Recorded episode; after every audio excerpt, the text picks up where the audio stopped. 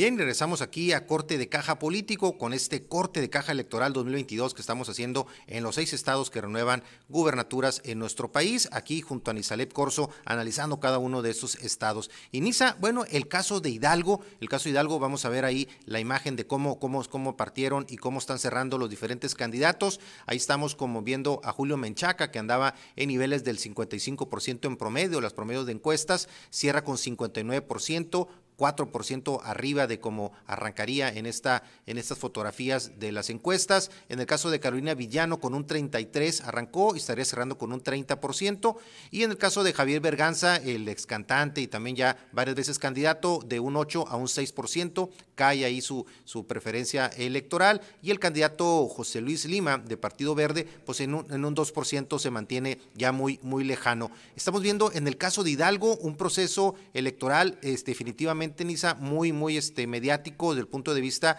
de las acusaciones de intromisión de, lo que sería, este, en este caso, la coalición para, para este, contra lo que sería el papel de Morena en la intromisión del gobierno federal. Prácticamente se habla de más de 80 denuncias que supuestamente el PRI argumentó que presentó en cuanto a casos de intromisión de autoridades federales en el caso de Hidalgo y un estado en el que claramente, Enisa, pues este, desde el principio se veía y se analizaba, lo habíamos visto aquí previamente, de que el gobernador en turno, en este caso Omar Fayad, pues parecería, como se comenta, haber entregado este, la plaza, como comenta más de uno, en este caso a, Morena, para poder este, de alguna otra forma no meter las manos a favor de la coalición y sería uno de los estados en los que pues prácticamente al momento de, salirse, salirse de la jugada el gobernador, no meterse o apoyar en, el, en este caso Morena, de acuerdo a lo que dicen sus detractores, pues prácticamente estaría por ahí este, de alguna otra forma dando, dando ese, pues esa ventaja este, al candidato Menchaca en el caso de Morena. ¿Cómo ves ahí el caso de Hidalgo, Minisa?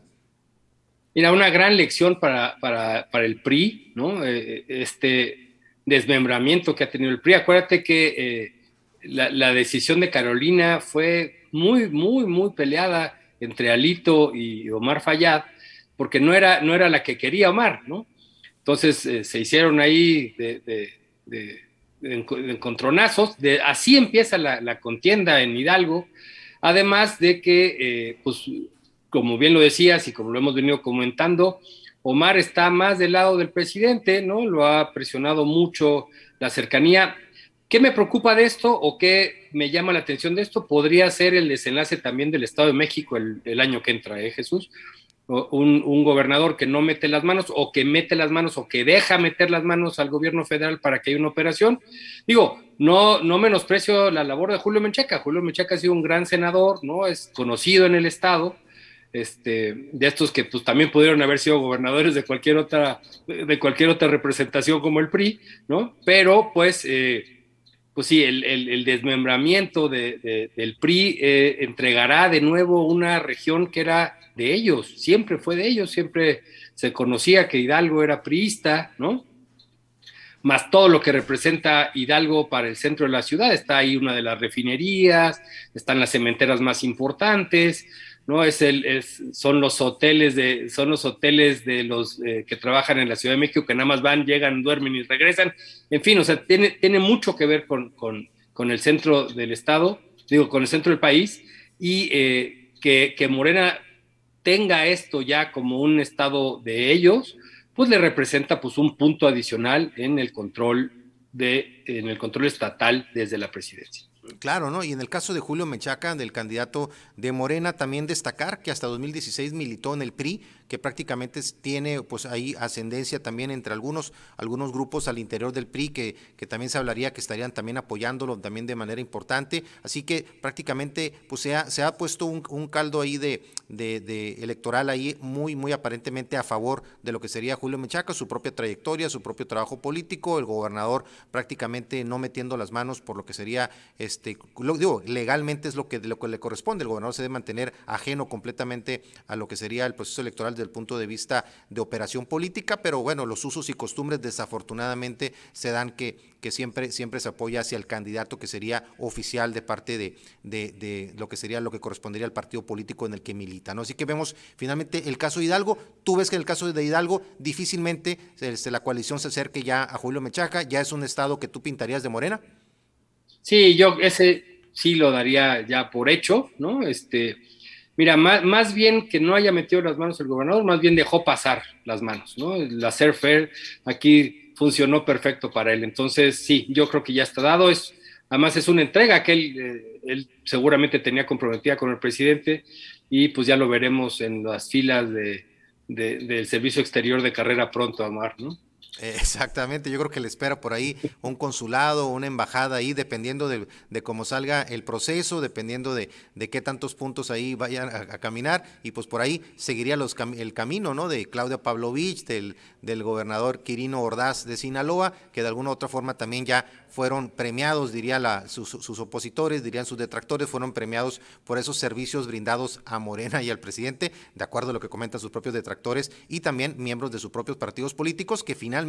por ahí donde, donde vino muchos de estas inconformidades en sus diferentes estados. Pero bueno, ese es el caso de Hidalgo, vamos a pintarlo en este caso en esta perspectiva, vamos a, que llevamos tres al momento, estaríamos en el caso de Aguascalientes, podríamos poner que prácticamente, de acuerdo a esta fotografía de este promedio de encuestas, estaría aparentemente para lo que sería la coalición PRI-PAN-PRD, Durango prácticamente un volado, no es nada para nadie todavía, y en el caso de Hidalgo vamos a poner a lo mejor esta perspectiva, quizás, quizás ya Hidalgo ya sería de Morena, ya difícil de que pudiera, que pudiera alcanzar la coalición. Vamos a analizar el resto de los estados, si te parece, Minisa, vamos a una pausa y vamos con el siguiente estado, vamos a analizar el caso de Quintana Roo, que también este es un estado este, importante, en este caso también dentro del tema de lo que sería la perspectiva electoral, que en este caso vamos a analizar primero Oaxaca y después Quintana Roo. Así que vamos un corte y regresamos aquí a Corte de Caja Electoral 2022. Bien, y regresamos aquí a este corte de caja político con una edición especial muy, muy electoral, un corte de caja electoral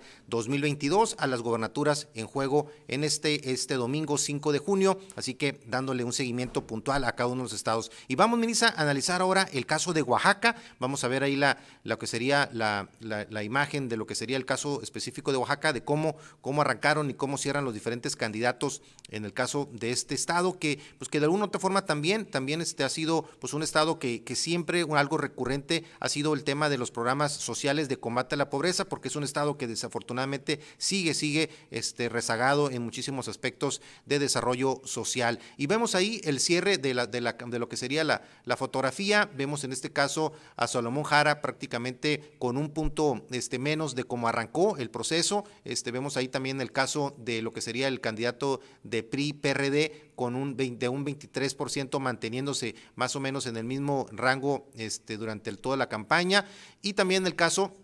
de Movimiento Ciudadano del 7 al 6%, ahí con, con la candidata Dulce Alejandra García, y en el caso ya también de, lo que sería el PAN, también este, la, la candidata con un 7 a un 8%, prácticamente una, un incremento solamente un punto porcentual, y ya el resto de los tres candidatos, pues prácticamente menos del 1%, entre el 1 y un poquito menos de porcentual, entonces de, de participación porcentual, entonces prácticamente ya muy lejanos. Prácticamente ahí, pues sería un estado en el que quizás sería el que, el que podría presentar la mayor diferencia paliza, paliza en el caso de Oaxaca y este y muchas lecturas ahí de esta de lo que serían los resultados que podrían venir en el caso de Oaxaca. ¿Cómo ves Oaxaca, Minisa?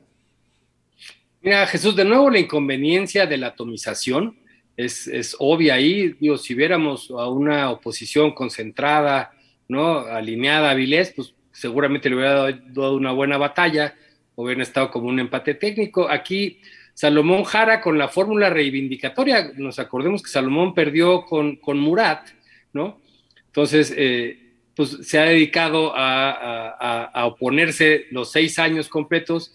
y además, eh, con toda la pena que me da, Alejandro tampoco se ha defendido mucho, ¿no? Eh, tuvo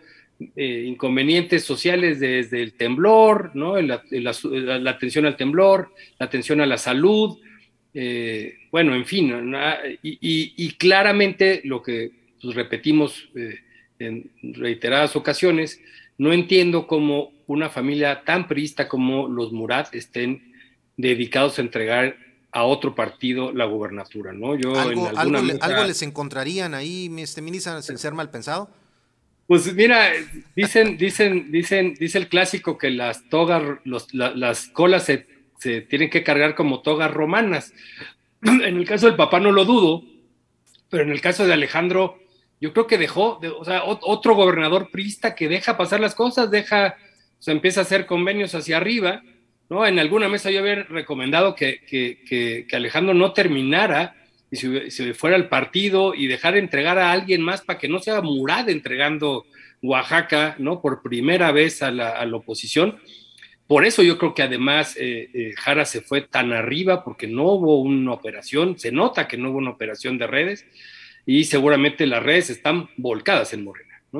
Oaxaca es complicado, siempre ha sido complicado, pero ahora creo que fue mucho más fácil para la oposición llegar a las condiciones que tiene. Exacto, de acuerdo, fíjate a datos, de comentaba el tema de pobreza, que es uno de los temas recurrentes desafortunadamente y que no, no dejan de estar en la agenda del caso de Oaxaca. Bueno, de acuerdo a datos de la Coneval, 1.233.000 oaxaqueños presentan algún tipo de rezago educativo, por ejemplo, uno de los factores más importantes. 1.538.000 no tienen acceso a servicios de salud todavía, 1.538.000 y prácticamente otros 2 millones carecen de acceso a servicios básicos en su vivienda, 1.386.000 tienen dificultades para acceder a alimentación nutritiva y de calidad. Así que vemos que el tema, desafortunadamente, de, la, de temas muy básicos de subsistencia, incluso alimentaria y temas de pobreza, pues sigue siendo, desafortunadamente, en el caso de Oaxaca, pues uno de las, de las asignaturas pendientes. Partidos van, partidos vienen y de una u otra forma, pues no, no se ha podido este, subsanar ese tema en Oaxaca y en muchas otras entidades de nuestro país. Pero bueno, prácticamente viendo este análisis que,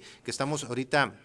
compartiendo este, con el público de corte y caja, pues prácticamente es un estado en el que por paliza sería probablemente el, estado más seguro para Morena y se dan estas circunstancias que tú bien comentas en el caso de Salomón Jara, que bueno, que prácticamente en 2016, fíjate, curiosamente terminó pues prácticamente en el, en el caso de, de, como candidato en el tercer lugar, no fue ni siquiera el segundo lugar en el 2016, fue en tercer lugar, acabó en ese proceso electoral y ahora pues tendría esa posibilidad de reivindicarse y tener pues prácticamente el camino, camino este, libre de parte del gobernador Alejandro Alejandro Murat, que fue un gobernador que de alguna otra forma tenía pues al, al principio una, pues prácticamente una ascendencia importante por el tema familiar, por el tema la clase priista y que se le veía con perspectivas de crecimiento como proyecto incluso más allá de la gobernatura, la cercanía que tenía con Enrique Peña Nieto, esa generación de políticos que, en su momento se identificaban como de crecimiento dentro del PRI y al final pues prácticamente pues se,